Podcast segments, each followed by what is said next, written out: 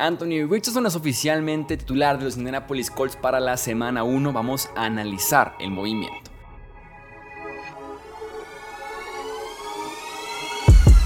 Hablemos de fútbol. Hablemos de fútbol.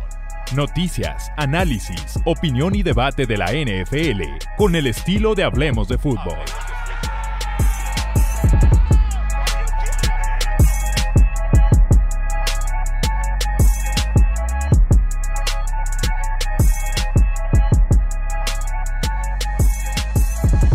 Hola amigos? ¿Cómo están? Bienvenidos a una edición más del podcast Hablemos de Fútbol. Yo soy Jesús Sánchez. Platiquemos de Anthony Richardson, que oficialmente es el coreback de esos Indianapolis Colts para el inicio de temporada regular. No solamente me parece la decisión correcta por parte de Indianapolis, me parece la única decisión que había realmente para tomar con los Colts de cara a la siguiente temporada.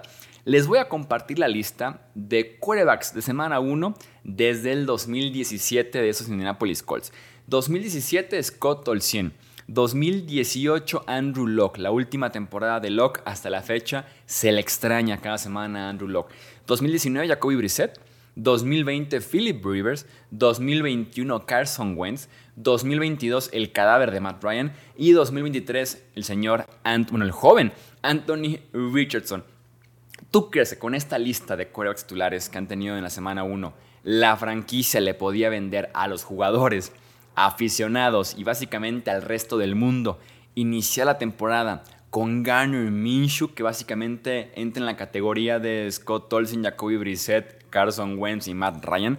¿Tú crees que la franquicia teniendo un coreback tomado top 4 en el draft con ese talento y ese potencial podían iniciar a Garner Minshew. Recuerdo cuando recién acabó el draft, platicando obviamente de quién tenía chances de iniciar como quarterback novato y demás. Yo decía, número uno, Anthony Richardson, porque no hay forma de que los Colts pongan a Minshew a jugar teniendo a, Richardson la esperanza de este novato en lugar de poner a un puente, ¿no? a un parche más como lo es Garner Minshew, que es un excelente suplente para Richardson, titular, mejor por mucho poner al novato.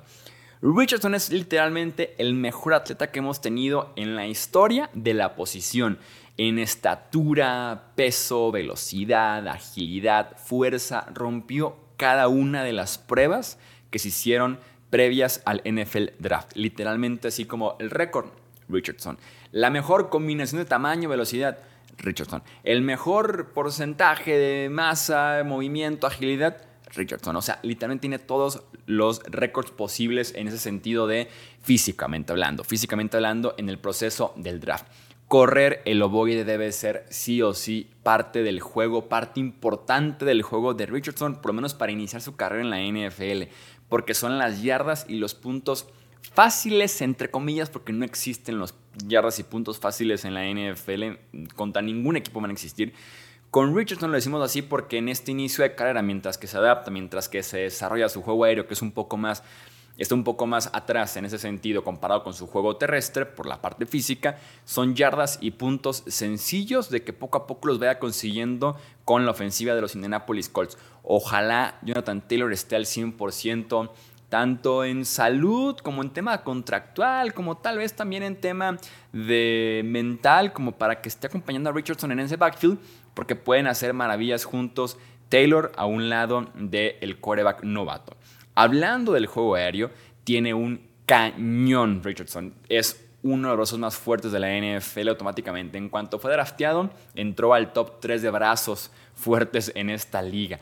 Batalla con la imprecisión, sobre todo con los pases más sencillos, con los pases cortos al centro, que el pasecito pantalla, que el rápido adentro. Puede batallar un poco con la precisión en ese sentido te completa el bombazo de 50 yardas. Te puede literalmente en primero y 10 fallarte el slant rápido adentro, 2-3 yardas hacia el centro, te lo falla. Y después te consigue el bombazo de 50 yardas hasta la zona no touchdown en la esquinita. Te lo completa. Entonces es un poco muy boomer bust. Ahorita es inconsistente en ese sentido, hablando de precisión. Tiene que seguramente ir mejorando semana a semana. Precisión, toma de decisiones, sin duda alguna. El toque que le tiene que dar a cada uno de los pases, cuando es corto, cuando es intermedio, reconocer coberturas, hacer sus lecturas. Tomen en cuenta, apenas inició 13 partidos en colegial. El inicio de que tuvo en pretemporada en semana 1 en contra de Bills fue apenas su partido 14 iniciado como coreback entre NCAA y NFL. Entonces vendrán dolores de cabeza, vendrá con inconsistencia, pero también vendrá con mucho talento, mucho potencial y jugadas increíbles. Lo bueno es que está en muy, muy buenas manos. Shane Steichen es el head coach de los Colts actualmente, apenas llegó este año. Viene de ser uno de los responsables como coach ofensivo de Filadelfia, responsable del desarrollo de Jalen Hurts, que pasó de ser también un quarterback con talento, inconsistencia, a ser literalmente un candidato al MVP y casi un ganador del Super Bowl jugar a Richardson era lo mejor para Indianapolis. Insisto, era la única decisión posible porque se aprende en el campo, se aprende jugando, como cualquier trabajo en este mundo. Sirve más una semana en el jale al 100% que un mes de capacitación en el curso que te enseñan y que nada más tomas apuntes, ¿no? Mejor métete a jalarle una semana y aprendes mucho más.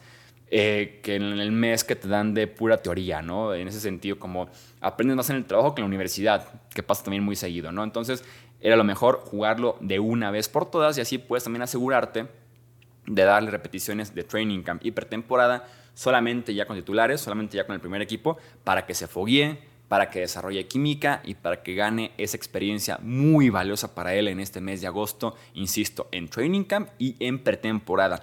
Afortunadamente para él y los Colts no es nada complicado el inicio de temporada. Semana 1 Jaguars, semana 2 Texans, semana 3 Ravens, semana 4 Rams. La única defensiva que podría ser top 10 este año en ese inicio es la de Ravens. Después estaría la de Jaguars como tipo top 16, top 20. Y Texans y Rams amenazan con ser defensivas de las 5 o 10 peores de la NFL este año. Entonces, en ese sentido, buen inicio para ir calmado con Taylor muy seguramente corriendo 20, 25 veces el ovoide siempre cuando esté ya sano de regreso y al 100%, y con Richardson en su desarrollo, ¿no? Como quarterback novato.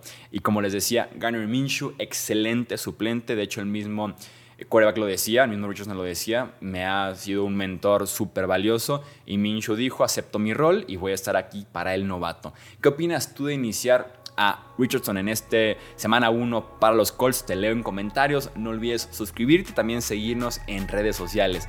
Estos Hablemos de Fútbol. Yo soy Jesús Sánchez. Hasta la próxima. Gracias por escuchar el podcast de Hablemos de Fútbol.